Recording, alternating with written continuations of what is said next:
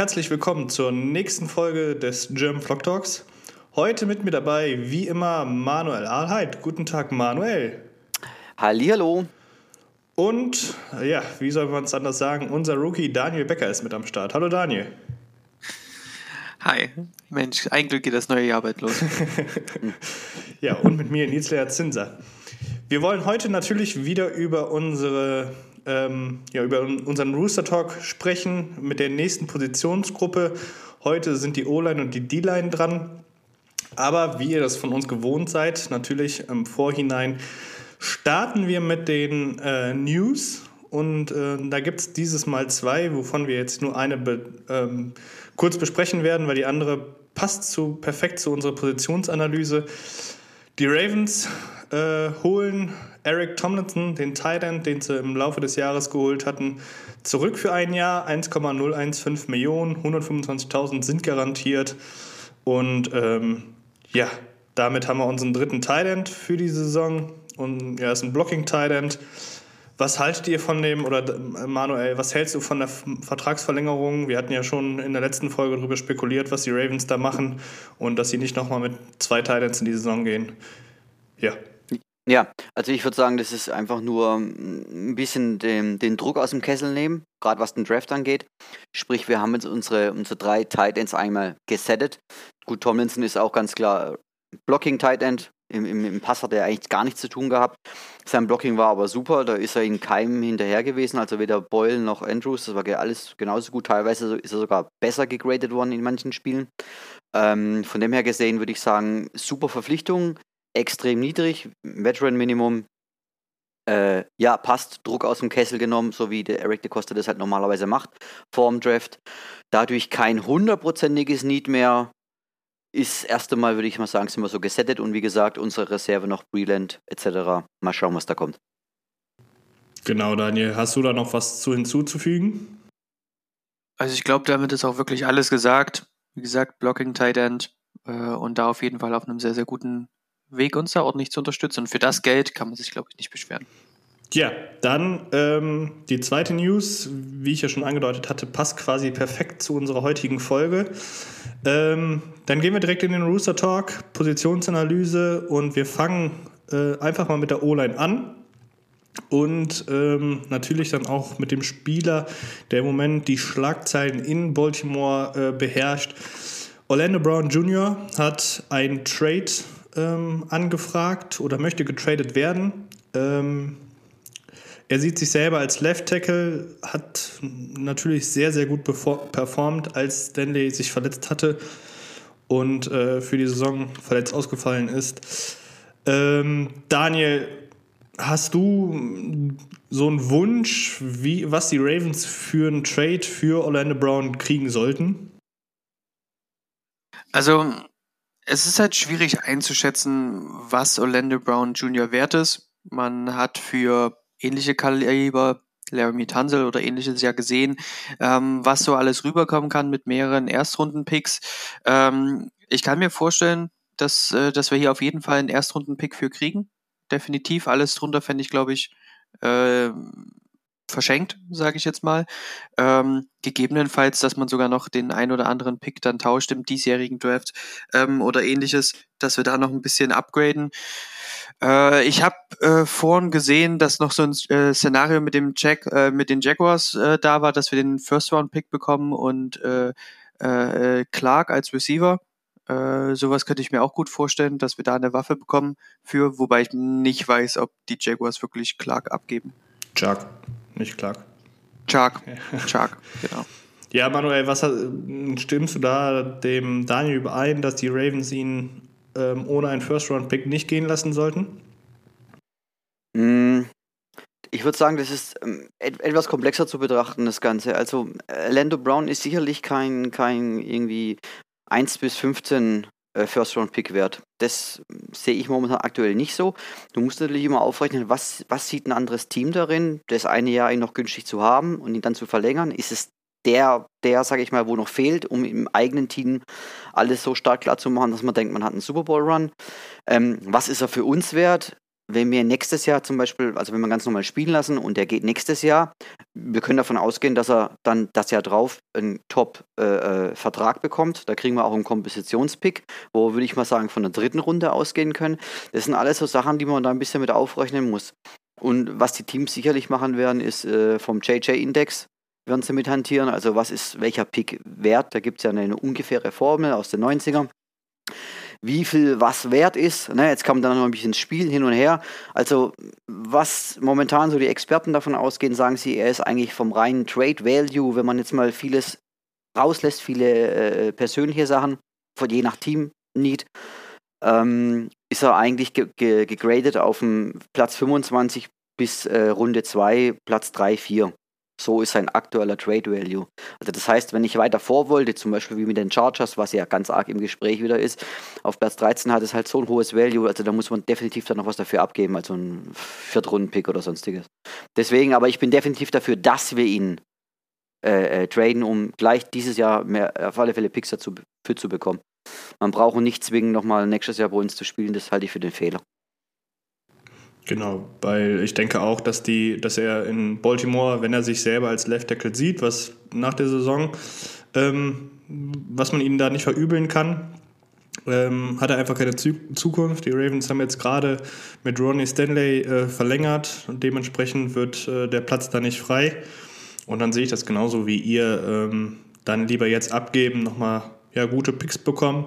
Vielleicht auch sogar gegen Spieler zu tauschen. Ähm, ich persönlich hatte mal ähm, ja selber so eine kleine Vor Wunschvorstellung, äh, ähm, dass wir den quasi gegen einen Edge Rusher tauschen ähm, oder traden. Mir fiel da jetzt kein persönlicher Name ein. Dann in der Free Agency einen Top Right Receiver äh, verpflichten und im Draft dann Offense Tackle mit dem ersten Pick holen. Ähm, ich denke, dann haben wir unsere drei wichtigsten Needs sofort adressiert und ähm, werden ein gefährlicher Kandidat nächstes Jahr. Ähm, aber wie gesagt, da, da müssen wir dann abwarten, wo die Teams sehen. Ich denke, ein Team, das sich jetzt selber kurz vor so einem Titelfenster sieht und sagt, unsere O-Line muss noch verbessert werden, ähm, dann holen wir den, dass er uns sofort besser macht. Chargers wäre so ein Punkt. Ich hatte auch mal an die Cardinals gedacht, die auch schon eine sehr gute Offense haben, wo die Offense-Line nicht ganz so dominant ist, die ihn vielleicht gebrauchen könnten. Ähm, ja, Kommen wir zum Sportlichen von ähm, Orlando Brown.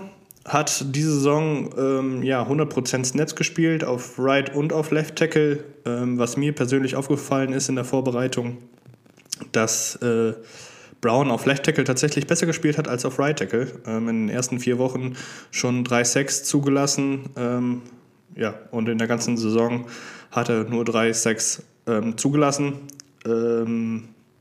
Manuel, wie siehst du seinen sportlichen Wert für diese Saison? Warst du überrascht? Hast du das erwartet? Oh, also, ich halte Orlando Brown für einen wahnsinnig guten O-Liner. Und es ist natürlich umso verlockender und umso, wie soll ich sagen, vom Value natürlich extrem gut, wenn einer Swing Tackle spielen kann. Also sprich rechts und links. Ähm, und ich war eigentlich, naja, ich war schon überrascht, dass er so gut auf links war, würde ich jetzt mal sagen. Fand ich jetzt schon überraschend. Weil es ist ja immerhin erst, naja gut, das dritte Jahr. Dritte Jahr war es? Dritte Jahr. Ähm, ich pff, war schon eine, eine saumäßig starke Leistung. Ja, Daniel, wie siehst du so seine Leistung? Naja, ich sag mal so, all, all zusammen er macht ein gutes Spiel, sonst wäre er wahrscheinlich auch nicht in der Position, da äh, zu wissen, dass er auf jeden Fall ein anderes Team findet, wo er auf jeden Fall äh, startet. Ich glaube, äh, Stanley und Brown nehmen sich da tatsächlich nicht allzu viel. Ähm, aber wir haben halt Stanley gerade erst verlängert. Ich glaube, das ist halt so ein, wieder so ein Luxusproblem, was wir an der Stelle haben. Gerade was die Line angeht, sind wir auch ähm, normalerweise immer re relativ effektiv was unsere Picks angeht. Ähm, demzufolge, er spielt halt gut. Schade, dass er weg möchte und äh, da nicht den Teamgedanken hat, aber ich finde dann, dann muss er an der Stelle auch gehen. Tatsächlich. Weil wer das Team halt nicht an erster Stelle stellt, sondern halt eher die eigenen Wunsch da auf äh, Left Tackle zu spielen, dann ist er halt in Baltimore auch leider nicht richtig.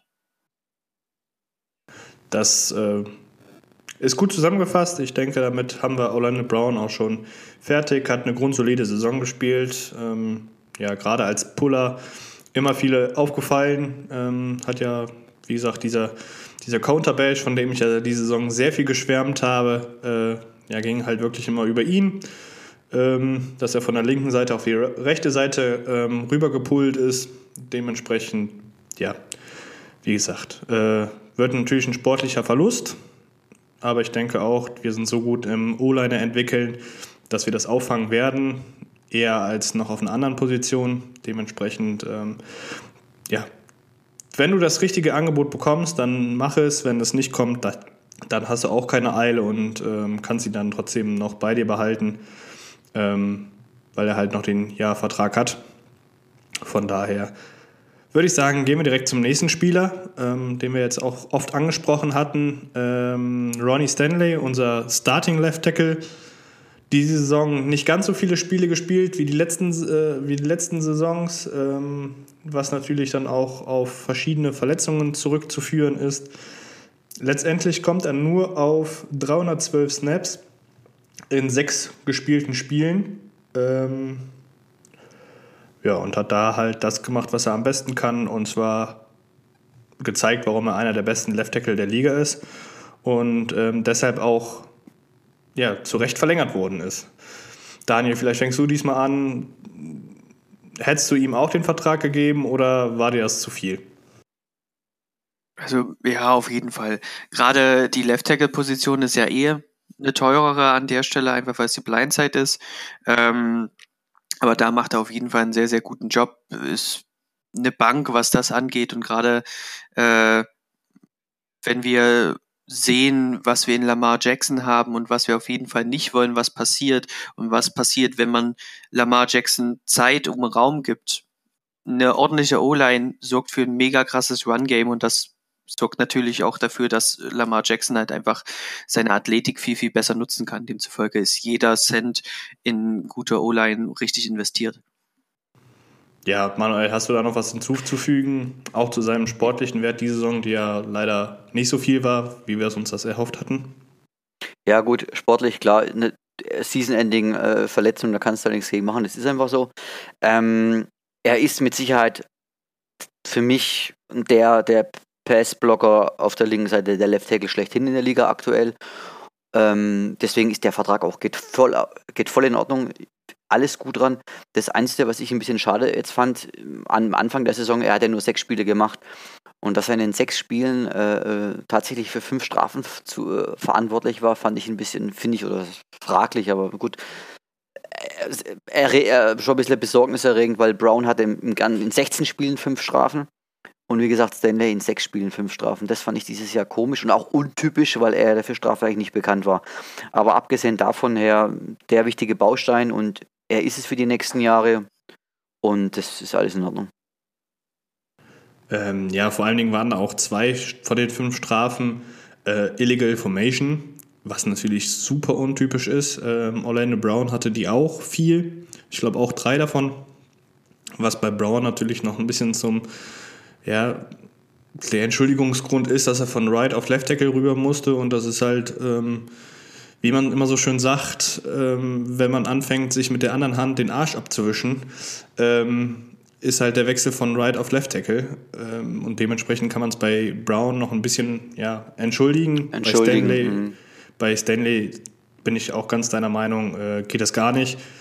Ähm, nichtsdestotrotz kein Sack zugelassen, nur ein Hurry ähm, zugelassen. Äh, ein muss. Man muss, glaube ich, ich muss da jetzt mal reingrätschen und noch mal äh, die Lanze brechen. Man muss aber auch dazu sagen, gerade bei solchen Geschichten, die kommen durch Training und ähnliches. Und wenn wir uns jetzt nochmal zurückerinnern, wie die Saison gestartet hat und was alles nicht passiert ist, war da Training und sowas sehr, sehr wenig. Demzufolge, dass da einfach mehr Strafen passieren, gerade am Anfang der Saison. Und jemand, der dann halt mehr Zeit hat, wie äh, einfach Orlando Brown, äh, sich darauf vorzubereiten, dass dann die Strafen einfach zum Ende der Saison weniger werden, ist, glaube ich, auch ein bisschen bekannt. Demzufolge würde ich das nicht ganz so ernst nehmen, einfach auf Grundlage der Saison und wie sie gelaufen ist. Also ich, ich nehme es ich nehm's tatsächlich doch ernst. Also es ist jetzt kein Riesenfehler äh, an Anhäufung oder sowas. Und ich weiß auch, dass er das normal nicht hat. Deswegen nehme ich es ihm auch nicht übel. Allerdings muss ich sagen, wir haben genug in der Line, die auf, auf die keine äh, Strafen gehen. Und die haben auch von Anfang an oder wie auch immer weitergespielt, auch am Anfang. Vollkommen, vollkommen Deswegen, richtig, ja. ja, also es, ich sage einfach, du hast vollkommen recht. Training hat gefehlt und wir haben, glaube ich, im Podcast 3 oder 4, Nils, ich weiß nicht, haben wir groß drüber gesprochen, dass die Einlernungsphase am Anfang immer ein Problem bei der Offense oder generell O-Line ist. Die ersten drei, vier Spiele sind immer äh, anfällig, was, was Einspielungen, weil es ist halt normales Einspielen bei einer Offense-Line. Das ist, es gibt kein, also wenig, was im Spiel, äh, also gerade noch, okay, Quarterback auf Wide Receiver, ansonsten ist O-Line wirklich das Problem. Da muss alles funktionieren und wenn das nicht eingespielt ist, hast du das ganze Jahr über ein Problem. Das ist einfach so. Ja, sehe ich auch so. Kann man, glaube ich, so unterschreiben. Genau. Ja. Ähm, wir hoffen natürlich, dass dann in der nächsten Saison alles ja, wieder relativ normal vonstatten geht. Ähm, und ich denke, damit ist auch alles zu Stanley gesagt. Mehr muss man nicht sagen. Ähm, und deswegen würde ich weitergehen zu unserem Left Guard. Ähm, Boseman hat auch alle 16 Spiele gespielt ähm, nicht ganz alle Snaps. Ich äh, kann mich daran erinnern, dass er in einem Spiel, äh, wo wir früh geführt haben, äh, hochgeführt haben, dann die letzten zwei, drei Sna äh, Drives rausgenommen worden ist. Aber sonst alle Spiele mitgespielt hat.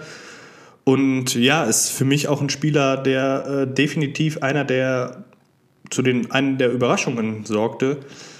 Weil gerade zum Anfang der Saison äh, hat er schon auf einem sehr hohen Elite-Level gespielt. Ähm, lange Zeit kein Sack zugelassen. Ähm, und wenn man mal zurückerinnert, dass er einfach nur ein Sechstrunden-Pick war vor zwei Jahren, ähm, ja, war ich von seinem, von seinem Spiel sehr überrascht. Und ähm, Manuel, siehst du da nächstes Jahr jemanden, der Boseman irgendwie die Show stehlen könnte? Oder werden die Ravens sich auf Left Guard nach einer Verstärkung so, äh, ja, umschauen?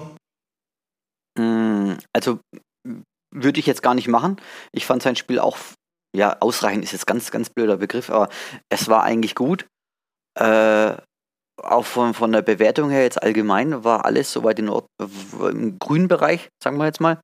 Ähm, ist vom PFF sogar auf Platz 40 von 80 gegradeten äh, äh O-Line-Tackles ge gewertet worden, Guards, Entschuldigung. Ähm, deswegen, das passt eigentlich soweit. Ähm, die Total Pressures, gut, okay, war, war, war auch gut. Also weitaus weniger wie Brown zum Beispiel. Ähm, Strafen nur zwei in 16 Spielen. Das ist jetzt so meine Anführung letzten Endes. Ne? So zwei Stück bloß bei 16 Spielen, zwei Sechs zugelassen. Also alles gut und vor allem natürlich äh, äh wahnsinnig günstig. Ne? Wie du sagst, sechs Runden Pick. Und so, so gut, was er aus der Ausbeute rausbringt, top. Also da würde ich jetzt gar nichts, also nichts machen. Ich würde ihn erstmal so weiter drauf lassen. Ja, auch off the field natürlich ein Mann mit ähm, ja, einem großen Herzen. Ähm, hat er seine eigene Organisation oder Foundation, ähm, die er da, ja, wo er sehr viel Herzblut rein investiert. Das merkt man ihm richtig an.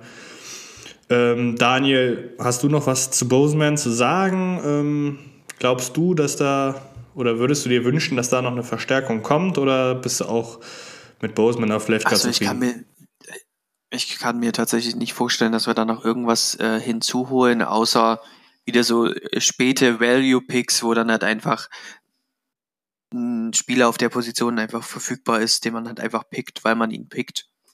Sozusagen. Ne? Also wie wir das halt gerne mal so machen, dass wir dann halt einfach nach Value gehen, wenn der äh, Spieler das wert ist oder gerade äh, ein bisschen gedroppt ist in den späteren Bereichen, passiert das ja gerne mal, äh, dann, dann pickt man den, aber äh, ich würde da jetzt nichts und ich würde auch sagen, dass unsere linke Seite der, der O-Line eigentlich relativ äh, stabil steht. So ab der Mitte wird es dann kritisch. Genau, das hat man auch in den Playoffs gut gesehen. Brown und ähm, ja. Brown und Boseman beide sehr gut gewesen. Der Druck kam, kam halt von der rechten Seite. Deswegen würde ich einfach weitergehen äh, auf die nächste Position und zwar die des Centers. Und da würde ich einfach anfangen mit Matt Skura. Und ähm, ja, so hart es auch klingt, möchte ich da eigentlich gar nicht so viel Zeit investieren. Äh, Manuel, du hast eben schon Pro Football Focus angesprochen. Es gab diese Saison 37 Center, die bewertet wurden. Ähm, und Matt Skura ist auf Platz 35. Ja, wird jetzt un, äh, unrestricted Free Agent. Dementsprechend wird er ähm, ja, die Ravens verlassen und ähm, ja, Hand aufs Herz, nach seinem Snaps, Snapping-Problem gehe ich nicht davon aus, dass die Ravens den nochmal zurückholen werden. Es gibt keinen Grund. Also ich glaube, wenn wir einen Haken wohinter machen können, ist es, ist es Scorer. Die Leistung war nicht gut. Äh, äh, weder auch im Pass noch im Run. Die Snaps waren eine Katastrophe. Also viele Snaps waren eine Katastrophe. Und ich, ja, er ist frei. Also da wird, nicht, da wird nichts mehr passieren mit ihm. Ich glaube, da können wir direkt einen Haken hinterher machen. Daniel, möchtest du noch was? Also, ja. ruhig, mach. Ja, ich finde es halt an der Stelle schwierig, weil wir haben nur eine Alternative. Und äh, gerade was so äh, Spieler angeht, die bei uns schon eingespielt sind und einen neuen reinzuholen. Es muss halt jemand da sein, wo du halt wirklich sagst, der ist jetzt definitiv eine Verbesserung und wahrscheinlich auch eine Verbesserung über McCarry, bevor ich sage, weißt du, dann nehme ich lieber den Spatz in der Hand, um es mal so auszudrücken. Das ist jetzt nicht geil, ja, sind wir uns mal, sind wir mal ehrlich, das ist nicht geil. Aber auch Skura, klar, wir erinnern uns jetzt an ganz, ganz schlimme Spiele, wo es mit den Snaps halt gar nicht gepasst haben. Aber es gab halt auch Spiele, wo das nicht der Fall ist. Und jetzt ist halt die Frage, holst du dir jemanden rein, der ungefähr auf einem ähnlichen Level ist, ja, wo du dann halt vielleicht noch Zusammenspielprobleme hast oder ähnliches, weil der erstmal drei Wochen braucht, um reinzukommen, nachdem er dann reingekommen ist, weil sich Mikari verletzt hat oder was auch immer finde ich immer ein bisschen schwierig. Also wenn du da nicht eine deutliche Verbesserung hast, wo du dir klar bist, hey, das passt, ja, dann wäre ich da sehr, sehr vorsichtig, gerade ein Center abzugeben, weil wenn du auf Center Problem hast, du auf der ganzen O-Line Problem. Also so viel weiß ich über die O-Line, dass das halt einfach nicht geil ist. Das ist, du hast vollkommen recht. Allerdings muss ein Center auch, hat auch ein bisschen mehr Aufgaben wie nur ein Snap. Wie gesagt, für einen Center ist, ist sehr wichtig, gerade Blitz, das Blitzlesen und so weiter. Und ich, wie gesagt, generell, der Scorer, abgesehen von den Snaps, nimm die Snaps raus, okay, aber auch der Rest war nicht sonderlich überzeugend. Und genau jetzt müssen wir eigentlich jetzt, da müssen wir jetzt fast zu übergehen. Das Konstrukt, ne, jetzt haben wir noch Mekari und Cologne Castillo. So, jetzt wird angefangen, wen nimmt man da? Beziehungsweise jetzt komme ich jetzt schon wieder oder würde ich wieder schon wieder einen Schritt weiter gehen, aber da muss dann der Nils dann direkt jetzt einbremsen wahrscheinlich. Ähm, du hast zwei Möglichkeiten. Eine super Möglichkeit haben wir dieses Jahr über einen Draft. Es, es gibt einige Center und auch in, in reichbar, erreichbar für uns. Und es gibt auf dem Free Agent Markt dieses Jahr sehr gute Centers, auch einen überragenden Center. Und Centers sind leistbar. Und ich bin stark dafür, dass gerade in die O-Line doch dieses Jahr mal etwas investiert wird. Und ich persönlich würde mir einen extrem guten Center kaufen, holen, dann nochmal einen Draft-Pick reinsetzen, also Gesamt-O-Line. Und somit habe ich das gefixt. Das wäre jetzt mein Plan. Aber der Nils hat vielleicht einen ganz anderen. Ja, ihr habt es jetzt schon angesprochen. Ähm, Bevor wir jetzt auf Center äh, und die Zukunft schauen, lass uns noch ganz kurz auf die zwei Spieler schauen, die noch Center spielen, gespielt haben in Baltimore diese Saison. Das ist zum einen Patrick McCurry, der äh, ja, solide war, 24. Center von 37 und Tristan Cologne Castillo, der Rookie, der undrafted Free Agent, äh, undrafted Rookie, den ich total mag ähm, in beiden Spielen ja, eine solide Leistung abgeliefert hat, gerade als Rookie. Ähm, zum einen ja in diesem Corona-Spiel gegen Pittsburgh und ja, in Woche 17 ähm, hat er dann nochmal spielen dürfen. Ähm, ja, McCurry, ihr habt eben schon die Snapping-Probleme bei Skura angesprochen. Ähm, hatte natürlich auch sein grausiges Spiel jetzt in den Playoffs gegen die Bills wo auch viele, viele Snaps einfach ja, Jackson um die Ohren flogen, ähm, muss man leider so sagen. Ähm, und es ist auch nicht entschuldbar, weil als Center musst du halt einfach snappen können. Was ich mich dann halt immer nur noch frage, ähm, ohne es jetzt hier kleinreden zu wollen, wenn du halt drei, vier, fünf Snaps hast, die nicht gut sind, ne, wo du merkst, ah, unser Center hat ein Problem heute, warum auch immer, warum die Ravens nicht einfach sagen, komm, wir gehen an das Center, da kann nicht viel falsch laufen. Ne? Das ist ja quasi wie die Ballübergabe zum Running Back. Ähm, ich sage jetzt mal, 100 Mal geht's gut, einmal könnte es eventuell schief laufen. Ähm, ja, warum dann die Ravens da einfach immer dran festhalten und ja, wenn der Center einen schlechten Tag hat, ähm, ihn da auch ins kalte Feuer werfen. Weil, wie gesagt, die Kritik nach dem Spiel gegen die Bills war groß. Jeder hat einen neuen Center gefordert. Ähm, und du hast ja jetzt auch gerade gesagt, ähm, nimm Geld in die Hand. Ich sehe das immer noch ein bisschen kritischer oder anders. Weil gerade mit Tristan Cologne Castillo hast du jemanden, der gut war, solide bis gut, dem ich einfach nur eine Chance geben würde. Ne, wo ich sage, gut, der kann sich jetzt entwickeln, der hat ein bisschen Tape, äh, die Ravens können sagen, hier in der Offseason arbeite da dran und da dran.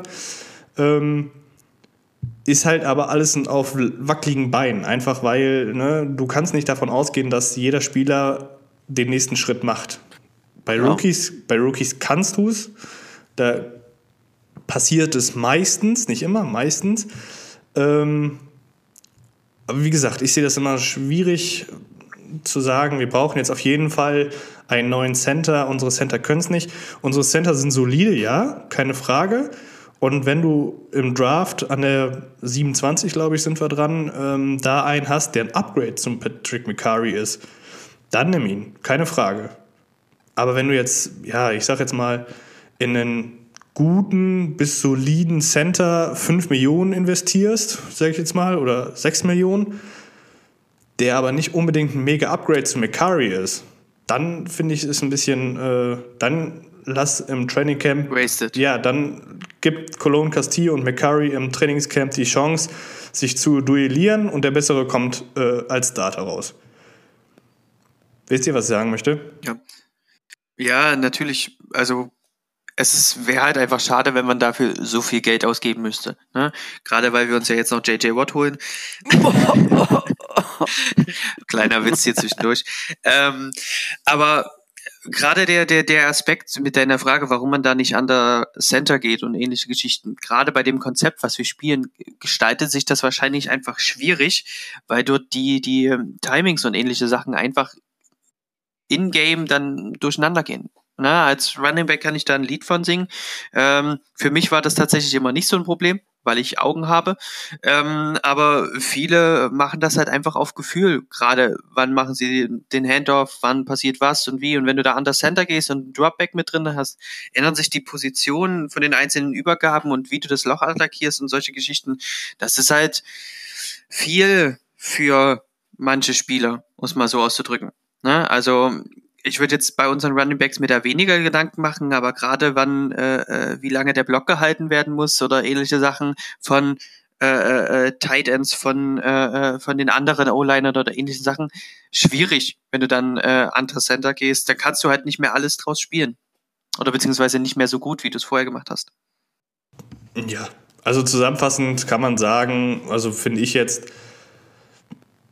ich sehe Center nicht als mega Need, weil wir haben da zwei Spieler, die solide sind. Cologne Castillo kann sich natürlich noch entwickeln, ist natürlich, wie ich schon sagte, auf wackeligen Beinen. Aber wenn du die Möglichkeit hast, dich zu verbessern, dann nutze sie. Das wäre halt so nice to have, ne? Genau. Also, Manu, wie gesagt, also, genau. ich, ja, also, wie gesagt, ich bin, ich würde mich ja da anschließen, eigentlich nur, unsere O-Line ist so günstig. Und ich glaube, ja, ihr habt alle den Super Bowl gesehen, was passiert, wenn, wenn eine O-Line mal in sich zusammenbricht und nur noch Ersatzleute draufstehen. Ähm, und gerade die Center-Position. Ich, was noch, wir haben Matt Burke damals gehabt. Ich für mich war es der beste Center, den wir hatten in den letzten Jahren. Er war auch, hat ein gewisses Alter gehabt, hat einen vernünftigen Preis gehabt und genauso sehe ich das jetzt eigentlich auch. Ich meine, klar, dieses Jahr ein, ein Corey Lindsley von Green Bay, das ist der beste Center seit Jahren in der NFL. Der ist jetzt dann 29 oder 30. Hm, wenn man den den richtigen Vertrag geben kann für drei Jahre, habe ich da ehrlich gesagt keinen Schmerz mit, weil das ist, das ist nicht eine minimale Verbesserung auf Sender, das ist eine Riesenverbesserung auf Sender. Und ja, warum nicht da mal ein bisschen investieren, dass, dass Lamar nicht ständig wie ein wild gewordenes Huhn nach rechts und links rennt, nur weil die Line zusammenbricht.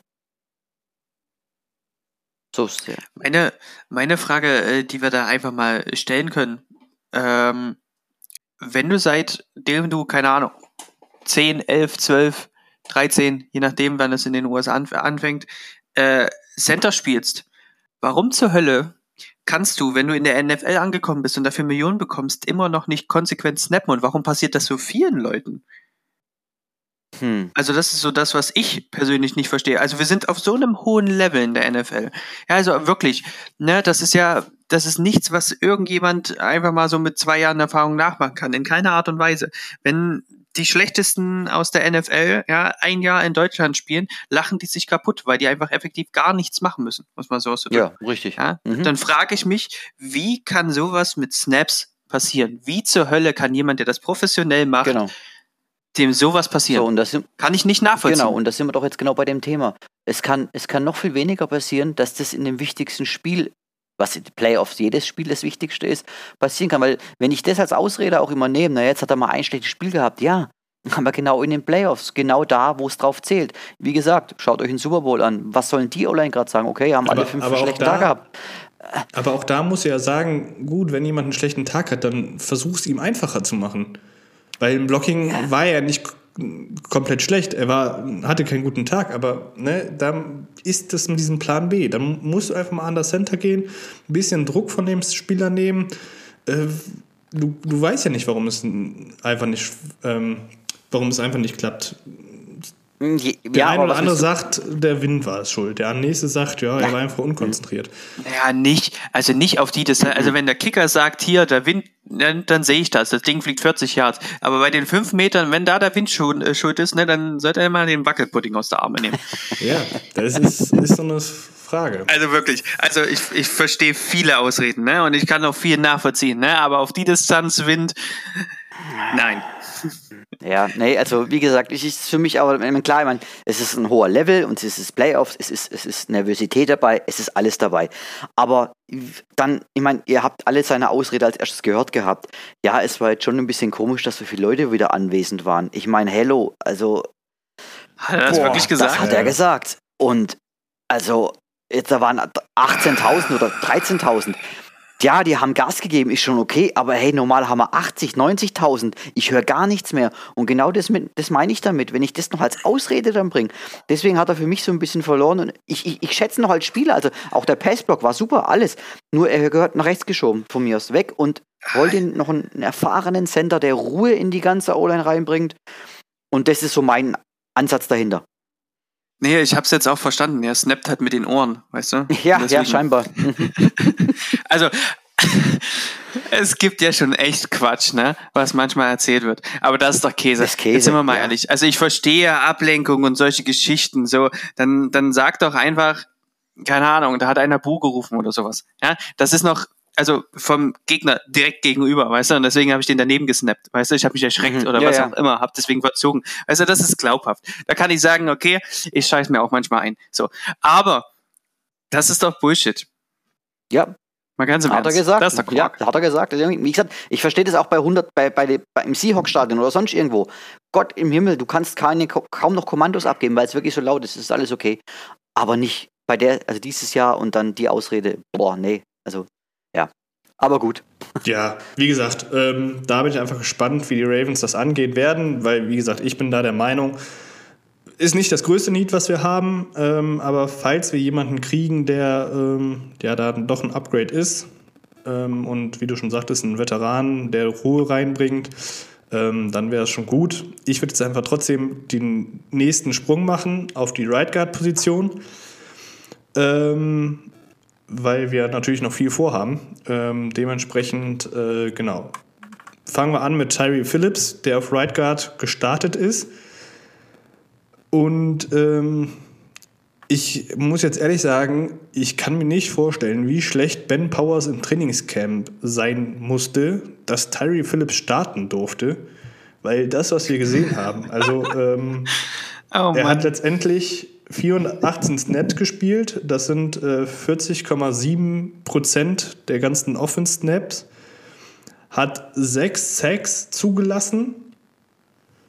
Und ich habe selten einen Spieler gesehen, der sowas von Unrandy, und ich habe ja noch nicht so mega viel Ahnung von der NFL oder von Techniken, Aber man hat auf Tape einfach gesehen, dass dieser Typ noch nicht für die NFL ready ist, dass da Technikprobleme vorhanden sind.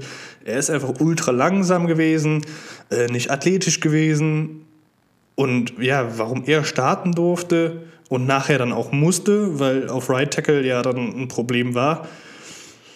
Ja, ähm, also die einzige Hoffnung, wie ich eben schon bei Cologne Castillo gesagt habe, ist jetzt, dass die Ravens Tape von ihm haben, ihm genau gezeigt haben, hier das, das und das, das machst du nicht gut, da musst du dich jetzt verbessern und er ja nochmal einen Schritt nach vorne machen kann im ersten zum zweiten Jahr, weil, oh, also wirklich, mhm. das, äh, da muss Ben Powers wirklich schlecht gewesen sein im Trainingscamp, wenn äh, der das Duell verloren hat. Hm. Also ich glaube, dass sie tatsächlich im, im Phillips irgendwas gesehen haben oder ihm mehr Snaps einfach gönnen wollten. Ich meine, im Laufe des, der, der, der, Spiele hat der Powers hat ja mehr gesnappt und hat auch mehr Spiele gemacht und hat natürlich auch in allen möglichen bessere, bessere Bewertungen bekommen letzten Endes. Ne? Aber ich würde sagen, Phillips fehlt äh, ganz viel Kraft. Das ist der typische Spieler, der aus dem College kommt und, und jetzt einfach von diesen überwältigen NFL-Standards, sage ich mal, überwältigt worden ist. Also da gab es ja einige Szenen, wo man nur den Kopf schütteln konnte, wie der äh, nach hinten gepusht worden ist. Aber es liegt ähm, ja nicht nur an der Kraft, sondern auch an der Technik. Nee, Balance. Also wenn du, Na, wenn Kraft, du, Kraft, Kraftbalance. Ich würde sagen, Technik würde ich ihm jetzt gar, gar nicht mal so unterschieben. Ich würde sagen, das ist eine Kraftbalance-Sache. Ja, wenn, wenn, wenn, du, wenn du ihn mal genau anguckst, dann siehst du, dass er teilweise die Beine nebeneinander hat. Ja, gut, okay. Dann, ja. Und dann hast du auch einfach keine Kraft. Nee, hast du nee, nee der, der, der Punkt ist nicht gut. Nee beim Football willst du natürlich, denn beim Football ist nämlich dein Ziel, dass du die Beine ungefähr schulterbreit haben möchtest, relativ tief wie beim Kackstuhl sitzen möchtest und dann die Hände von unten nach oben drücken möchtest. Das ist dein Ziel beim Football. So hast du am meisten Kraft. Deswegen sagt, sagt man ja auch immer, es kommt nicht immer nur auf die Arme an, sondern auch auf Beine und Po, weil man dann halt einfach aus dieser Base, wie man es nennt, am meisten Kraft nimmt, um den Gegner aufzuhalten. Aber er war teilweise viel zu hoch er war teilweise einfach die Füße nebeneinander, dass du einfach, da hättest du auch die Bank 60 Mal drücken können. Der wäre weggeschoben worden, weil einfach keine Balance da war. Das war einfach, also es war wirklich grausig anzusehen. Ja, genau, sage ich ja. Kraftbalance, also gut, du sagst, es ist, es ist Technik, ich sag Kraftbalance, aber genau das ist ja der Punkt. Also, ja, aber da kann man, das Schöne ist daran, daran kann man arbeiten. Ja, genau, das sage ich ja. Das ich hoffe, ich hoffe dass, die, dass die Ravens ihm gezeigt haben, hier, da musst du dran arbeiten. Genau, das ist, das ist der große Unterschied, nämlich, dass man dran arbeiten kann. Es ist nichts Unmögliches, es hat nichts mit Intelligenz zu tun oder der ist einfach zu blöd oder keine Ahnung was. Das ist wirklich was, daran kann man in der Offseason gerade erstes Jahr aufs zweite Jahr extrem dran arbeiten. Ich glaube, der, der junge Mann macht auch einen äh, Sprung, denke ich mal, um mich da jetzt auch mal in die Diskussion einzuklinken. Vielleicht hat er halt einfach seine, seine Trainingszeit mit Ball Security verbracht. Kann ja auch sein. ja. Wir haben halt, wir haben halt alle die Szene gesehen, ne? Jeder. Ich habe, ich habe, ich habe lustigerweise vorhin auch nochmal direkt das Video gesehen, wie Coach Haber darauf reagiert hat. Ne? Hat er sogar den Angry Run dafür bekommen. Ja, was ich mega geil fand, das Angry Run Scepter dieses Jahr. Das war, ähm, das war ähm, auf jeden Fall echt einer der Highlights dieser Saison, das stimmt. Ja. Das definitiv. Das, ja. Da muss man schon dazu sagen, ne? man sieht das selten äh, und dass er da den, äh, den, die, Intelligenz im Moment hat äh, und auf die Ball Security achtet und das dann auch noch so exzellent ausführt und das First Down holt, zeigt ja schon, dass er eigentlich äh, schon mitdenkt und äh, da, da gegebenenfalls den einen oder anderen Schritt in die richtige Richtung machen kann. Also bin ich da sehr gespannt. Er ist ja, glaube ich, eh noch äh, äh, äh unter Vertrag eine Weile. Demzufolge äh, werden wir da bestimmt noch das ein oder andere von ihm sehen. Naja, aber ja, auch da sind wir, also, ja. um da nochmal zurückzukommen, von 80 Guards war er der 74. Also ne, wenig Spielraum nach unten. So, Ben Powers. Ah. Ben Powers war 84. von 8, äh, 54. von 80. Ähm, war dementsprechend solide. Ich habe ein bisschen besser gesehen. Ähm, hat auf jeden Fall der O-Line ein bisschen mehr Stabilität gegeben. Aber jetzt sind wir wieder bei dem Thema, holst du dir noch einen Guard von außerhalb rein, weil du dich einfach gegenüber Ben Powers, der jetzt auch in sein drittes Jahr geht, ähm, dass er ein Upgrade ist? Oder sagst du, gut, Ben Powers und Tyree Phillips sind beide noch junge Spieler, die können sich entwickeln, wir lassen das. Das ist genau das gleiche Thema wie bei Center. Da sehe ich es aber schon eher. Weil da die, die, die Verstärkung äh, da solltest du schon irgendwo, was die Line angeht, in einem deutlich besseren Gefilde äh, äh, befinden als äh, unterhalb der 50 Prozent. Zumindest was die, die, die Qualität der Spieler angeht. Wenn wir jetzt bei 54 und 74 sind von den beiden Spielern von 80 Leuten, genau. dann befinden wir uns da tatsächlich im unteren Drittel. Jetzt ist natürlich die, die Grade Art von PFF und ähnlichen mhm. Sachen mal noch unterschiedlich anzusehen, aber definitiv kann man ja sagen, dass wir da keinen guten Spot haben, muss man so auszudrücken. Ja? Demzufolge äh, da gibt es auf jeden Fall Möglichkeiten zur Verbesserung. Und da hat man auch bei Guards hat man noch viel Raum, da ordentliches zu finden für ordentliches Geld. Ja, äh, gut, das wäre jetzt, wir könnten jetzt hier noch ganz lange weiter diskutieren. Dann wären wir, glaube ich, um drei Stunden noch nicht fertig. Ähm, aber da, dadurch, dass unser Ziel nicht immer drei Stunden Folgen sind, sondern äh, wir es ja relativ kurz und knackig halten wollen, würde ich einfach sagen, gehen wir weiter zu unserem Ravens Podcast Spezial. zu äh, drei Stunden Edition. Zu Right Tackle DJ Fluger, der dann nachher ähm, Rotation gespielt hat. Auch hier würde ich es einfach kurz und knapp halten. Wird jetzt ein un, uh, Unrestricted Free Agent. Hat ja nur einen Einjahresvertrag von den Ravens bekommen. Und äh, ja, sein Play diese Saison hat so gar nichts gezeigt, dass die Ravens ihn jetzt nochmal verlängern sollten. Also er hatte insgesamt neun Strafen, was halt mit Abstand das höchste in der, in der, ähm, der O-Line war hat letztendlich 26 Pressures total zugelassen und hat dadurch von PFF eine Grade von 57,5 bekommen. Ähm, und wie gesagt, also gerade auf Right Tackle müssen wir uns verbessern, ähm, vor allen Dingen mit dem Abgang von ähm, Orlando Brown. Und ich gehe nicht davon aus, dass die Ravens DJ Fluker zurückholen. Möchtet ihr dazu noch was sagen? Manuel, Daniel? Nee ich glaube, das kann man so unterschreiben. Ich glaube, da ist auch der, der Hotspot in der Line, den wir auf jeden Fall entweder Draft oder. Also ich sehe schon eher im, im Draft was Langfristiges damit schließen. Ja, also Fluker, wie gesagt, so gut er noch im, im Lauf war, ne, ist ja klar, bei den Körpermaßen, wo der Mann eigentlich hat. Aber die Strafen gehen halt gar nicht und im Passblocking eine Katastrophe. Äh, jo, hat uns das Jahr jetzt noch gedient, mehr oder weniger, aber brauchen wir nicht verlängern. Ist raus. Ja, ähm, kommen wir dann auf die Verbesserung ähm, oder beziehungsweise ziehen wir so ein kleines Fazit. Letztendlich hat die O-Line 37 Sacks zugelassen. Ähm, natürlich geht nicht immer alles auf die O-Line drauf zu, zurück, sondern auch ein bisschen auf Lamar Jackson, der dann in dem einen oder anderen Play den Ball zu lang gehalten hat. Und äh, letztlich hatten wir 19% aller Dropbacks äh, ein Pressure, was so Liga-Mittelmaß war.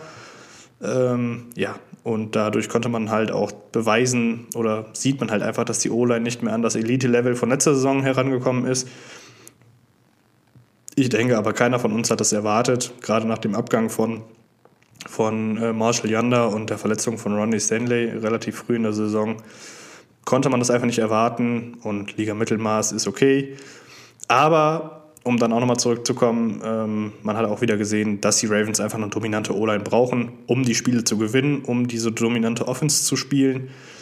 Ähm, kommen wir zu Verstärkungen. Wir hatten jetzt auf Center schon drüber, nach, äh, drüber gesprochen, dementsprechend würde ich jetzt einfach nur noch auf die Tackles schauen. Ähm, weil da gibt es diese Saison relativ wenig. Ähm, ein Trent Williams äh, wird Free Agent.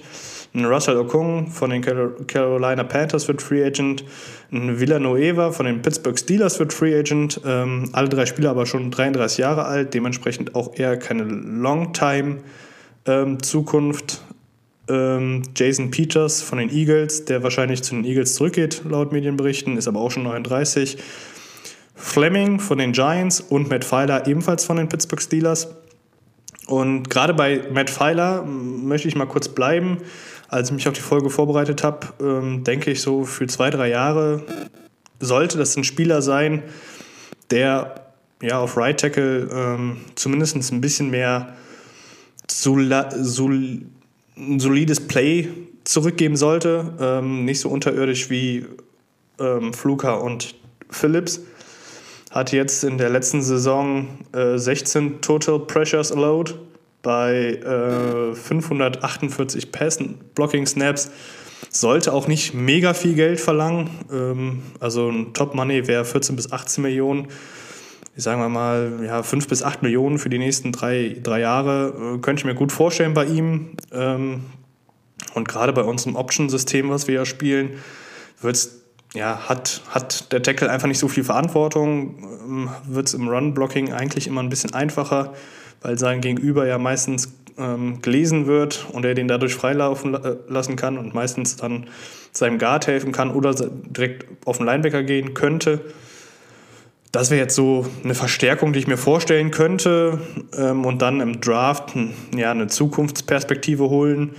Ähm, sagen wir jetzt mal mit einem Zweit- oder Drittrunden-Pick, ähm, der dann ja, in zwei, drei Jahren starten kann, wenn Matt Pfeiler zu alt wird. Das wäre jetzt so ein, ja, eine Richtung, die ich mir gut vorstellen könnte. Äh, Manuel, wie stehst du dazu? Würdest du es auch so machen? Würdest du es anders machen? Würdest du wirklich ja, Geld in die Hand nehmen oder den First-Round-Pick weiter investieren, den wir für Brown kriegen werden, voraussichtlich? Mhm. Ja, also du musst bedenken, Brown wird vermutlich weg sein. Dann ist Fluker ist weg. Also sprich, äh, rechts bricht dann schon wirklich einiges weg. Ähm, jetzt kommt es natürlich darauf an, was machen sie in der Mitte. Ne? Inwieweit kann man da McCurry noch ausschieben? und dann wieder dementsprechend auch wieder den nächsten weiterschieben. Äh, wie viel Vertrauen haben sie in Bradison, Castinello? Gut, das wissen nur die Ravens selber. Aber wenn ich so nachdenke, würde ich davon ausgehen, dass sie noch irgendeinen Veteran, der, keine Ahnung, 29, 30 plus ist, wahrscheinlich noch zusätzlich holen werden. Aber jemand günstiges, wo wahrscheinlich absolut solide halt spielt. Für mehr wird es nicht lang, denke ich mal. Und dann halt den Rest, wie du schon gesagt hast, im Draft mal schauen, wie es fällt was passiert. Daniel, hast du da noch was zu, hinzuzufügen? Ich glaube jetzt auch nach unserer äh, Analyse, die wir hier über die Line gemacht haben, ist Right Tackle einfach so das most likely, äh, was da reinkommen könnte. Ähm, Draft-technisch wage ich mich da nicht zu äußern, aber auf jeden Fall als, als Free Agent ähm, oder als äh, äh, ja, Off-Season äh, Acquiring ist da Right Tackle, glaube ich, der Place to be, was die Line angeht. Ja, ich denke, damit haben wir auch alles, alles abgehakt. Ähm, haben jetzt dann doch deutlich mehr Zeit investiert, als wir vorher geplant hatten. Dementsprechend, ja, wechseln wir zur D-Line. Ähm, und ich würde dann einfach sagen, da werden wir ein bisschen reinhauen. Ich denke, da gibt es auch nicht ganz so viel Diskussionsstoff. Äh, gerade die Starting D-Line mit Brandon Williams, Calais Campbell und Derek Wolf ähm, hat ja dann doch das Upgrade gegeben im Vergleich zur letzten Saison, gerade gegen den Lauf. Ähm, Manuel, das ist ja so dein Themengebiet. Wir fangen einfach mal mit Brandon Williams an. Ähm, wie hast du seine Saison gesehen? Und ja, würdest du die, die Starting D-Line gerne so behalten? Campbell haben wir ja noch ein Jahr, Derek Wolf wird un, äh, Unrestricted Free Agent, aber hatte auch schon angedeutet, dass äh, er sich vorstellen kann, nach Baltimore zurückzukehren. Mhm. Also das, das, ich würde sagen, das größte Problemkind tatsächlich ist bei uns leider dieses Jahr eben die D-Line in Bezug auf dem Geld. Also das Geld, was in der D-Line drin, drin steckt, ist einfach unfassbar hoch. Und Brandon Williams ist einer derjenigen, der es extrem hochtreibt. Und es liegt daran, weil die letzten Jahre er oft seinen Vertrag restrukturiert hat. Und dadurch ist jetzt das ganze Geld letzten Endes halt in seinem letzten Jahr, packt es da alles mit rein mit seinem Capit von 14,4 Millionen, was natürlich ultra krass ist. Und diese 14,4 Millionen ist Brandon Williams als Spieler so gesehen auch nicht wert. Also so, so, so extrem gut ist seine Leistung nicht.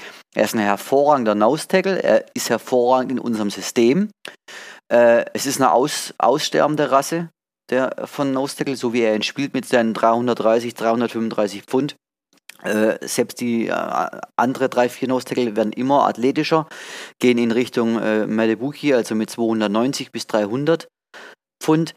Ähm, ja, er ist wirklich eine aussterbende Gattung, finde ich. Er passt in unser System hervorragend und ist auch unglaublich wichtig, weil wir wissen es, die letzten Jahre haben es gezeigt, wenn er nicht spielt, ist es unser Run-Game. Egal, ob ein Campbell auch da war und andere, es ist nicht dasselbe. Er ist einfach der Pfeiler in der Mitte, den kann man schlecht schieben. Wenn man ihn schieben will, müssen sie zwei draufsetzen. Ja, gut. Run-Game, alles gut. Das Problem ist natürlich sein Pass-Rush. Hat auch was, sicher was mit dem Gewicht zu tun. Er ist natürlich im Pass-Rush für mich, ja, ich würde sagen, fast unterirdisch. Ähm, so, und jetzt kommen halt diese 14 Millionen. Das ist halt einfach ein Problem. Willst du ihn cutten, würde man, glaube ich, 6 oder 7 Millionen tatsächlich sogar noch einsparen können. Ich weiß nicht, ob es gut ist. Nochmal verlängern auf zwei, drei Jahre wäre finde ich da vielleicht die bessere Lösung dann. Er ist jetzt 31. Also sollte, wenn man ihn verlängert, sollte das doch ein bisschen Capspace frei machen. Ja, ansonsten wird es langsam mal Zeit, die nächsten ein, zwei Jahre definitiv sich im Draft schauen, dass man jemanden bekommt und, und dann ja, seinen Nachfolger langsam ranzieht. Ja, du hast jetzt schon seine Capit angesprochen. Ähm, damit hat er 8% des ganzen Kaders, spielt aber nur 33% des Defense Snaps in der letzten Saison. Und gerade halt auf Rushing Down, ein ganz, ganz wichtiger Mann hast du schon äh, angedeutet. Ähm, um, ja, zum Vergleich nur äh, Ronnie Stanley, dem wir jetzt quasi das Top-Money gegeben haben, und äh, Marlon Humphrey verdienen gerade mehr ähm, und haben mehr prozentualen Anteil des ganzen Kaders. Äh, ja, du hast schon angedeutet, ist natürlich ein schwieriges Thema. Er ist wichtig für die Run-Defense. Ähm, und auch für, ja, im Lockerroom ähm, hat er so seinen Stellenwert das merkt man schon an.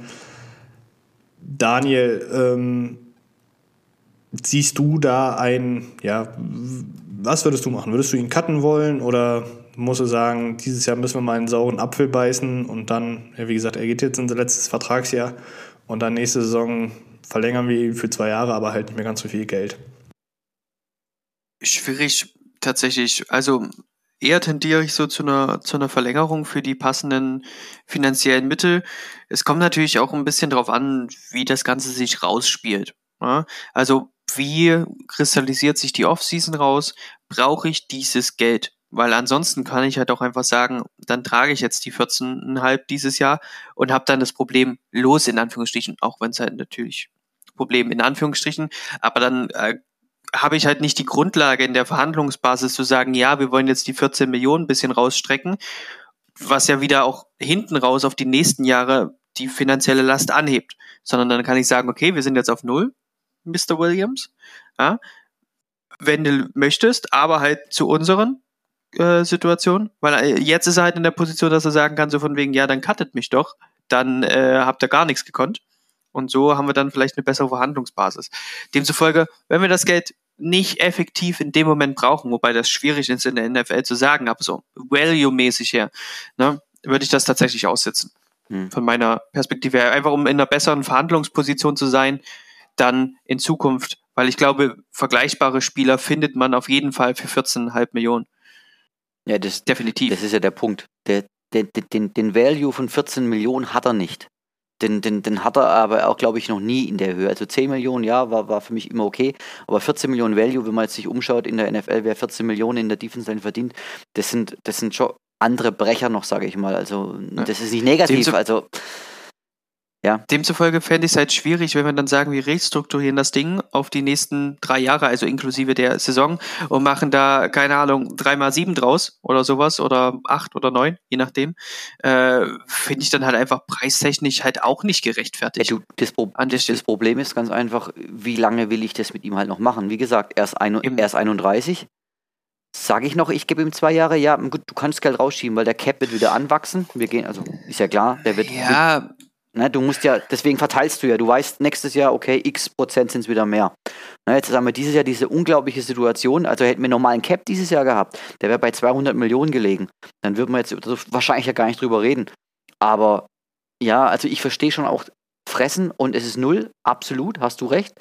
Äh, vor allem, wenn man sagt, vielleicht nach dann, äh, okay, ich gebe dir bloß noch 2, 3 Millionen oder 4 Millionen oder du gehst. Das ja. ist natürlich eine Langzeitplanung. Man, man, man, man hat ja die Möglichkeit, hier den, den, den, den Draft und ähnliche Sachen ähm, abzuwarten. Ich weiß ja nicht, wann die Summe garantiert wird. Äh, das wäre dann mal eine Frage an euch, ähm, zu welchem Zeitpunkt man diese Entscheidung treffen müsste. Aber ich sehe es zum Beispiel auch schwierig, er ist jetzt 31. Wenn wir jetzt sagen, noch drei Jahre, dann ist der Mann 34. Der wird halt auch nicht schneller und nee, athletischer genau, durch die ganze Nummer. Genau. Ne? Demzufolge finde ich dann ihn hinten raus wieder Kohle zu geben, weil er, er braucht ja einen Anreiz dazu, um das zu machen. Ne, hat man ja vorher schon gesehen, sonst hätten wir jetzt die Cap-Summe nicht, ähm, dass er da einen Anreiz zu braucht. Demzufolge die Restrukturierung ist auf jeden Fall mit wieder Problemen in der Zukunft zu be, äh, behaften. Und gerade unser General Manager ist eigentlich darauf aus, sowas zu vermeiden, wenn es geht. Genau, er hat auch recht. Demzufolge. Ja, weil, weil Ossi Newsom hat es oft gemacht und deswegen hatten wir auch jahrelang extremste Cap-Probleme. Also das finde ich auch eine gute Richtung, die wir da fahren. Demzufolge, je nachdem, wie es aussieht, gegebenenfalls kann man ihn noch um einen Paycut oder ähnliches ähm, bitten oder was auch immer. Ähm, aber eine Restrukturierung maximal auf ein oder zwei Jahre, wo du dann halt auch wieder sagst, dann ist aber der Cap-Hit auch unglaublich groß, wenn du dann noch einen Anreiz weißt und das auf zwei Jahre aufteilen willst oder sowas, dann will er noch was dazu, kommst du auch insgesamt dann bei den mindestens 20, 25 Millionen raus. Das ist doch Kacke. Sind wir mal ehrlich. Ja, absolut. Demzufolge aussitzen, meiner Meinung nach, wenn es möglich ist. Ja, ähm, Manuel, du hast eben schon den sportlichen Wert ähm, gesagt. Allein nur 19 Stops diese Saison. Ein Total Pressure von 6, was ja von den D-Linern auf die es ankommt, ähm, von den vier wichtigen D-Linern das wenigste ist. Ähm, Derek Wolf hatte 28 Stops, Kalias Campbell hatte 23 Stops. Ähm, dementsprechend, ja, ist natürlich eine spannende Personalie. Ähm, wenn er Free Agent wird, sage ich jetzt mal, ne, wenn die Ravens sagen, komm, wir cutten dich. Ich denke, sein Markt wird auch nicht groß sein. Das wäre natürlich auch eine Option, ihn jetzt zu cutten, das Dead Money zu nehmen und ihn dann für einen Zweijahresvertrag mit relativ wenig Gehalt wieder zurückzuholen, wäre auch eine Möglichkeit. Ähm, ich würde aber trotzdem jetzt zum nächsten Spieler gehen, und zwar Cleas Campbell. Wir hatten letzte Saison ähm, einen Fünf-Runden-Pick für ihn ausgegeben und ihm dann einen Zwei-Jahres-Deal angeboten. Manuel, kurz und knapp, hat sich dieser Deal bisher für die Ravens rentiert? Mm, das erste Jahr würde ich sagen, äh, es war ja war gut mein, war halt verletzt. Das, er war noch nie verletzt und war jetzt gerade bei uns ausnahmsweise mal dann drei, drei Spiele hat er gefehlt, drei oder vier, weiß ich jetzt gar nicht, gar nicht mehr. Hat zwölf Spiele gespielt. Zwölf Spiele, also vier Spiele. Ähm, aber auch dann wie in, der, in den Playoffs äh, sehr gut gespielt. Das Einzige, was er mir jetzt nicht gegeben hat, was ich jetzt ein bisschen schade fand, ähm, ich hatte mir tatsächlich noch etwas mehr, etwas mehr äh, im, in der Run-Verteidigung gewünscht gehabt. Pass Rush ging, war, war in Ordnung, wobei da auch, äh, je nachdem, wo er halt spielt, ne, mehr oder weniger Zugriff hatte. Ähm, aber insgesamt würde ich sagen, hat sich gelohnt. Fürs erste Jahr, jetzt im zweiten Jahr ist der Cap-Pitcher extrem hoch. Äh, äh, aber sollte er durchspielen, glaube ich, kann man das so aussetzen und das genauso gut wieder hinnehmen, sag ich mal. Genau. Ähm, dann Derek Wolf war ja der dritte Starter im Bunde. Äh, oh, sorry, Daniel, jetzt habe ich dich ganz vergessen. Wolltest du dazu noch Alles was sagen? Alles gut. Alles gut, wir können das gerne mit Derek Wolf zusammenpacken. Okay, dann Derek Wolf, der dritte im Bunde, der unsere Run-Defense verbessert hat.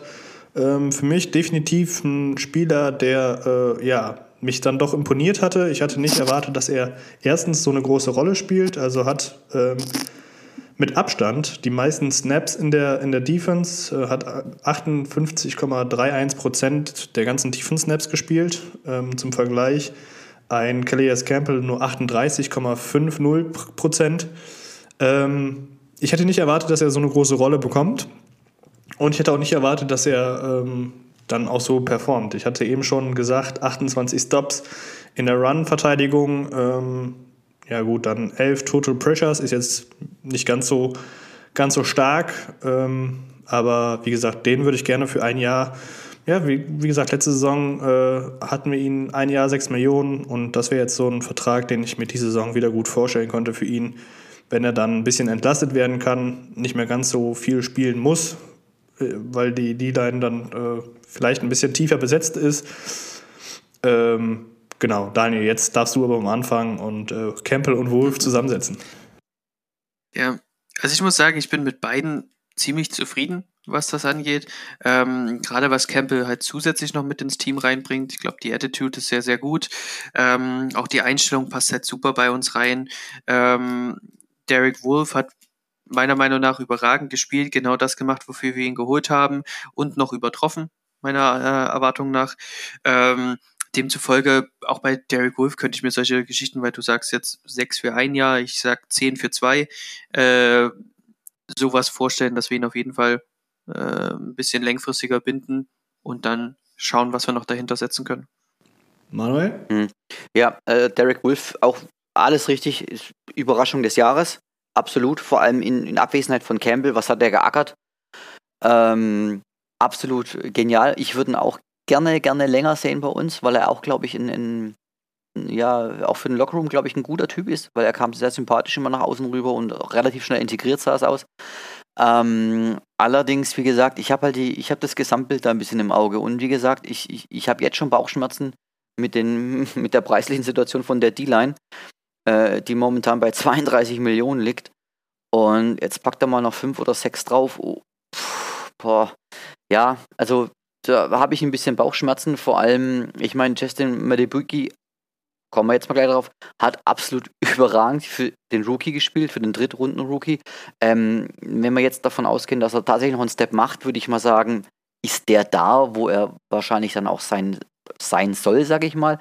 Und dann wird es halt dann schwierig, weil er dann irgendwie für mich so ein bisschen Wolf seine, Wolf seine Rolle einnehmen kann. Und dann kannst du den Wolf eigentlich wieder sparen und holst dir wieder einen Draft, irgendwo im Draft noch jemanden dann wieder und ziehst noch jemanden hinten hinterher und hast halt eine Menge Geld gespart. So, da sehe ich eigentlich eher so gerade meine Bauchschmerzen, weil wir eine Riesenbaustelle noch haben, die wir jetzt heute nicht ansprechen werden, das was die Outside angeht, aber da ist halt wirklich ein massives Problem vorhanden, was halt auch das Geld angeht. Genau, du hast es schon angesprochen. Ähm, mit Madobike mm, können wir auch kurz darauf gehen. Hat eine überraschend gute Rookie-Season gespielt. Letztlich leider nur zehn Spiele gespielt, ähm, Anfang der Saison verpasst. Ähm, aber ja, ich sehe das ganz genauso. Ähm, wenn er den nächsten Schritt machen kann, dann ist er wahrscheinlich der neue Derek Wolf. Dann ist halt die Frage, ob die Ravens es schaffen, Wolf dazu zu überreden, dass er zurückkommt, aber nur als Rotational Player und dementsprechend dann auch zwei, drei Millionen weniger einverlangen ähm, kann. Ähm, das ist eine spannende Frage. Ähm, aber wie gesagt, man hat es diese Saison gesehen, nachdem sich Brandon Williams und Calais Campbell verletzt hatten, die Tiefe in der D-Line war nicht vorhanden. Ähm, da müssen, muss, die, muss, die Defense, äh, müssen, muss das Front Office ja dann doch nochmal ähm, nachjustieren. Ne? Die vier waren schon sehr solide. Dann haben wir noch einen Justin Ellis, der jetzt ein äh, Unrestricted Free Agent wird. Äh, kurz und knapp, Manuel, würdest du ihn verlängern oder würdest du ihn behalten wollen oder würdest du sagen, gib Broderick, Washington da die Chance, dass ja, er in die Rolle steppt? Mhm, da würde ich ganz klar sagen, äh, Washington die Chance dann geben, dass er hochkommt. Äh, Alice äh, ist ein wahnsinniges Downgrade gegenüber Williams. Das ist einfach so, weil die zwei wirklich die direkten Positionen sind, genauso wie Washington dann. Ähm, klar, für ein Veteranenminimum, okay, du hast nochmal deine Absicherung. Wir haben ihn ja auch dieses Jahr erst, ich glaube, relativ spät auch geholt, also im Juli auch wieder zurückgenommen, meine ich, meinte ich eigentlich. Der wird frei auf dem Markt sein. Wenn man ihn braucht, kann man wahrscheinlich holen, aber jetzt von vornherein äh, sehe ich da keinen, keinen Grund, ihn momentan irgendwie noch eine, nochmal zu, zu signen. Daniel? Äh, da muss ich tatsächlich mal äh, äh sagen, ich habe keine Ahnung. Ähm, tatsächlich, da kann ich nicht genug drüber sagen, um da mein, mein äh, rookiehaftes Wissen darüber über die beiden zu äußern. Also da muss ich tatsächlich einfach eingestehen, ich habe keine Ahnung, dann halte ich auch meinen Mund. Ja, ähm, ich bin auch der Meinung, Justin alles gehen lassen zu können oder gehen zu lassen und ähm, dementsprechend dann auch ähm, Broderick Washington die Chance zu geben, den Backup-Posten hinter Brandon Williams äh, zu übernehmen, damit das Downgrade vielleicht nicht mehr ganz so krass ist. Ähm, kurz und knapp, müssen wir uns hier noch verstärken. Ich hatte eben schon die Tiefe angesprochen. Mit, mit Madubike, mit Campbell und mit Williams sollten ja so die drei Starter in der 3-4 ja wieder feststehen. Mein Wunsch wäre, Derek Wolf wieder zurückzunehmen. Ähm, dementsprechend hätten wir da noch einen vierten. Und Broderick Washington, der diese Saison eine sehr kleine Rolle hatte, ähm, war nur in acht Spielen aktiv, hatte äh, nur 15 Prozent der Snaps von der ganzen Defense ja, statistisch konnte er natürlich nicht so auf sich aufmerksam machen. Ähm, aber auch da, ne, er ist ein Rookie. Man geht davon aus, dass wir uns verbessern sollten, dass er jetzt sich verbessern sollte. Ähm, Manuel, du als ja, Defense-Experte, würdest du jetzt gerne noch einen, ja, einen billigen Veteran dazu holen oder würdest du wirklich sagen, investiere einen Day 2 oder Day 3 Pick um dann halt auch wirklich dann die Tiefe, falls mal ein Spieler oder sogar zwei Spieler ausfallen, damit die Tiefe trotzdem noch vorhanden ist. Mhm. Also tatsächlich über den Free Agent Markt würde würd ich jetzt nicht so viel machen. Wie gesagt, allein aus geldtechnischen Gründen schon. Äh, kann ich aber auch nicht sagen, wer da jetzt alles wirklich noch für günstiges Geld zu haben wäre. Das weiß ich jetzt auch nicht, ähm, weil für mich mein Weg wäre klar über den Draft. Ähm, Day 2, Day 3 sollte es aber sein auch wieder, weil das Problem dieses Jahr ist, dass die, dass die, die Interior Defense Line nicht wirklich gut bestückt ist. Das ist eigentlich das, das große Problem am diesjährigen Draft. Ähm, und mir halt hoffnungslos eigentlich überaltern in der D-Line. Das sehe ich so ein bisschen als, als, als, Problematik. So schön wir jung auch zum Beispiel in der O-Line sind oder auch, in auch als in den Cornerbacks, äh, die Defense Line ist ein Problem. Wolf 31, Campbell 34, Williams 31. So, und wenn das dann drei Hauptpferde dann wären, naja, du bist halt extrem, schon extrem alt, ne? Und ich finde, da gehört dringend, meine Buki war der Anfang, aber noch mehr neues Blut rein. Frisches, junges Blut. Du hast es auch angesprochen, ähm, die Free Agent, da kommt natürlich der ein oder andere auf den Free Agent Markt, ist natürlich dann aber auch so eine Sache, äh, was preislich angeht. Ähm, der Daniel hat es zum Anfang der Saison, äh, Anfang der Episode gesagt, JJ Watt ist auf dem Markt, natürlich holen wir uns den. Ähm, hat auch nur ein Average Salary von 16 Millionen 2020 gehabt.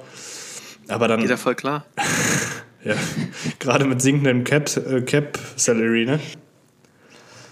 Ja, Mensch, der möchte, der, der, der möchte seine Brüder ein bisschen verhauen und dafür kommt er dafür zweieinhalb. genau. Ja, ich glaube, den will doch gerade jeder irgendwie haben. Wobei ich glaube, ich tatsächlich einer der wenigen bin, wo, wo überhaupt kein Interesse dran hätte.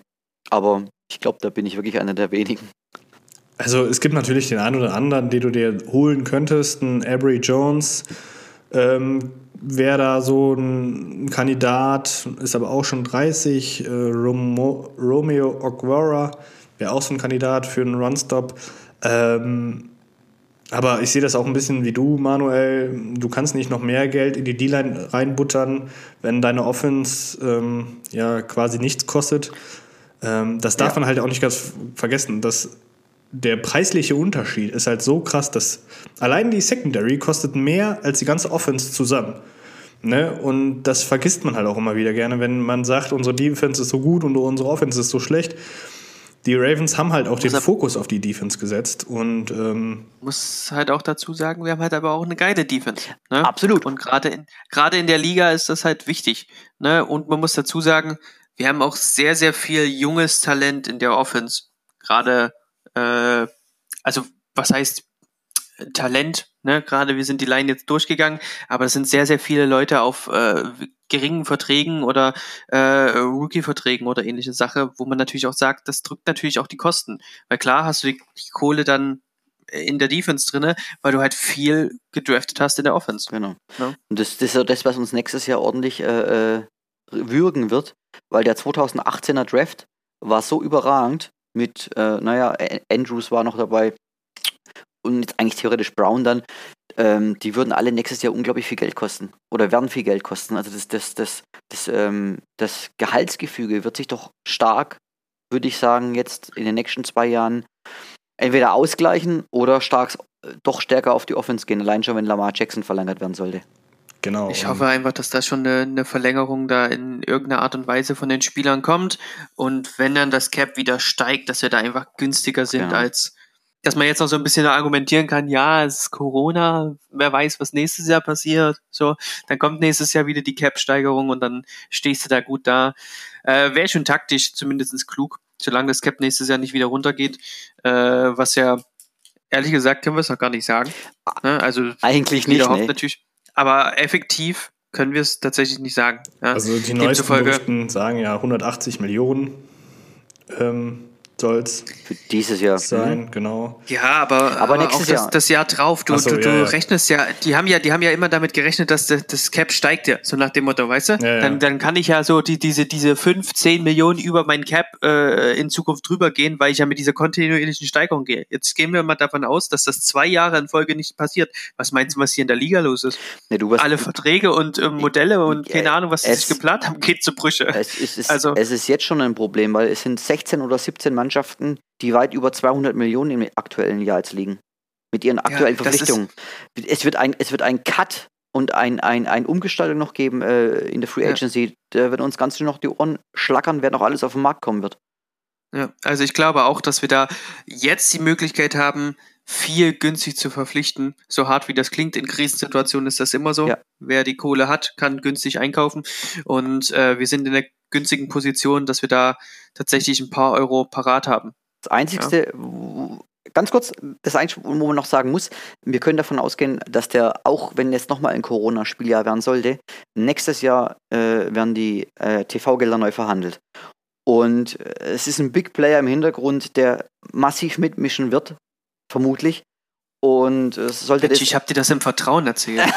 Ach so, du? Okay. ja, nee, also das ist, das ist, es ist eigentlich kein Geheimnis, dass Amazon voll reindrücken will und eigentlich massiv mehr zahlen möchte. Und äh, ich denke mal, die Fernsehstationen werden alles Geld, was sie haben, zusammenkratzen und dementsprechend wird auch die Ausstattung größer sein und dementsprechend können wir davon ausgehen, dass das Salary Cap weiter steigen wird. Und das war das Wort zum Sonntag. Dementsprechend würde ich jetzt die Chance nutzen, bevor wir jetzt hier äh, eine, aus einer langen Folge eine ultralange Folge machen, ähm, die Folge abzurunden und zu beenden. Ähm, ich danke jedem, der bis hierhin zugehört hat. Ähm, ich hoffe natürlich, wir können euch, äh, konnten euch durch die O-Line und die D-Line gut führen. Falls ihr Fragen habt oder ähm, auch Ideen habt, wie ihr die Position angehen wollen würdet, was ihr euch wünschen würdet, gerne in die Kommentare. Ähm, wir freuen uns über jede Diskussion unter, unter unseren Beiträgen. Und ja, dann hören wir uns nächste Woche in alter Frische. Ähm, ich weiß gar nicht, haben wir schon besprochen, ob wir die Linebacker und die Defense Backs zusammen machen oder machen wir das in zwei Folgen? Ich weiß es gerade gar nicht.